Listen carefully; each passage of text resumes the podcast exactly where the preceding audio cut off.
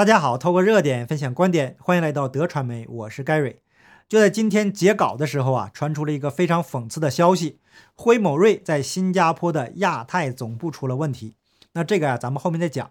因为有朋友提出，还想让我继续讲讲这个打针的事情。为了满足大家的要求，这期节目啊，就再给大家更新一下关于打针的一些新闻和数据。那长期关注德传媒的朋友都知道打针是什么意思，也知道 Gary 不是这方面的专家，但是因为 Gary 是用数据说话的，而且都是官方可以找到的数据，所以啊，大家就比较相信 Gary。那这个年月呢，我个人宁可相信数据，也不会相信胡说八道带风向的专家。那如果不理解我说什么的朋友呢，可以加入我的 Telegram 频道，那里会有很多志同道合的朋友帮您详细的解释打针的意思。那同时啊，今天我也在 Telegram 频道发布了关于不能说的那个药在印度的最新报告，等一下也会简单的说一下。Telegram 频道的链接在说明栏，还有留言置顶都可以找到。那昨天呢，因为提到了敏感的话题被黄标了，所以我做了个人人生第一次直播呀。感谢在直播过程中请盖瑞喝咖啡的朋友，同时也非常感谢用 PayPal 支持的朋友。那昨天的直播结束以后啊，视频还是被黄标了，所以 YouTube 推荐量就非常的有限。不过没关系，有缘人自然会看到。废话不多说，咱们就讲今天的重点部分啊。这两天呢，说唱巨星 Nicki m i n a 让所有人都眼前一亮。这位说唱歌手啊，可不是一般的大咖。他在 IG，也就是 Instagram 上拥有超过1.5亿粉丝，具体点说是一点五七亿。这个影响力啊，可见一斑呐。那关于他的个人成长经历就不赘述了，我这里只把他获得的成就啊，简单的说几个。Mina 是第一位单曲销量达到四百万的说唱女歌手，第一位专辑空降英美排行冠军的说唱女歌手，第一位在 Instagram 上拥有一亿粉丝的说唱歌手，第一位在 YouTube 上拥有五十一支点击量破亿 MV 的女歌手等等。五十一支点击量破亿的 MV，这是啥概念呢？不用我再详细说明了吧？那在过去的节目中，我提到过关于娱乐圈啊，我实在是不了解。可能啊，很多德传媒的朋友跟 Gary 一样，也是不了解，因为这个圈啊实在是太乱了，实在是让人不忍直视啊。那前面铺垫了，前面铺垫了一大堆的废话，目的是想跟大家介绍 Nicki Minaj，他的影响力是非常的大的，而且很多都是年轻人。他突然间站出来说真话了，这个事情啊，就让所谓的极左精英们是非常的抓狂，因为这些人渣呀是极力掩盖的真相。被这位拥有超级影响力的巨星给曝光出来了，那这些极左的垃圾们就开始用惯用的手法，当他们的谎言破产，无法再欺骗民众的时候，就开始将真相给封杀。那推特第一时间就把 Nicki m i n a 的推文给删除了。今天查了一下推特，他在推特拥有两千两百万粉丝。Nicki m i n a 到底说了什么呢？可能啊，有些朋友还不了解，咱们简单的介绍一下事情的经过。九月十六日，他在推特上发布了关于打针的一个负面的消息。具体情况是这样的：这个 Mina 呀获得了格莱美的提名，但是啊，他没有去参加颁奖活动，因为只有有打针证明的人才能参加。时间到了星期一，他在推特上发文，他说反对参加 Meet Gala 活动需要打针的这个要求，并且解释了原因。米娜说他在特立尼达的表弟也不会打针的，他弟弟的朋友打针以后出现阳痿的症状。他的睾丸呐肿胀起来，然后他弟弟的朋友离婚了。现在呀，那个女孩取消了婚礼。米娜说，他们希望你为参加活动打针。一旦米娜感觉自己做了足够的研究，如果她打自，如果她自己打针了，那不是为了参加那个活动，那她现在正在努力。然后啊，她提醒朋友们注意安全。Niki 啊，影响力啊实在是太大了，所以就一时激起千层浪。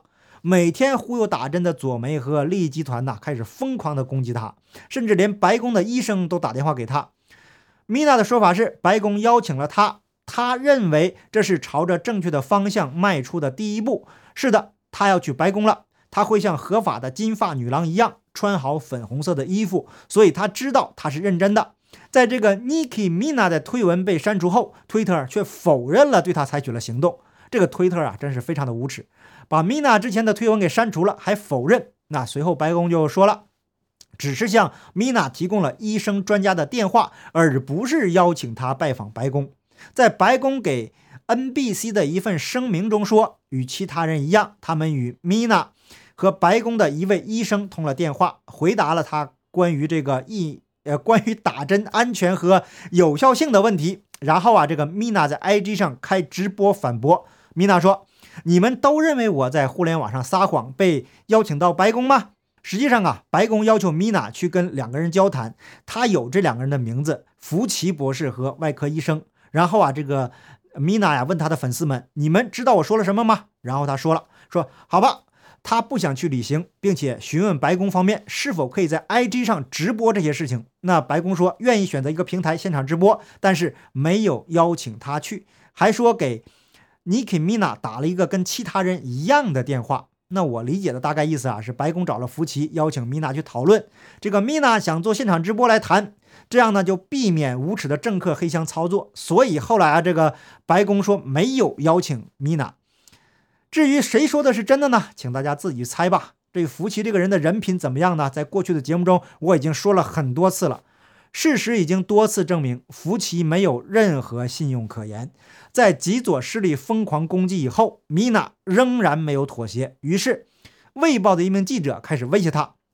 给他在特立尼达多巴哥的家人发消息，米娜依然没有害怕。他将记者和他家人这个直接的信息的截图发布到了发布到了 Instagram 上，并且解释说，他的家人因为他所谓的反对科学而被迫藏身。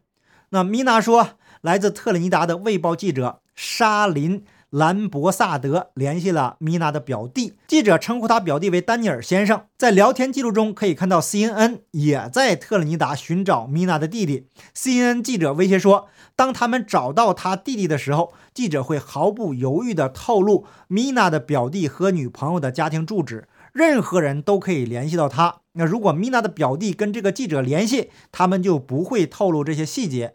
米娜在推特上公布他表弟和记者的聊天记录以后，估计啊是这个米娜的粉丝们愤怒了。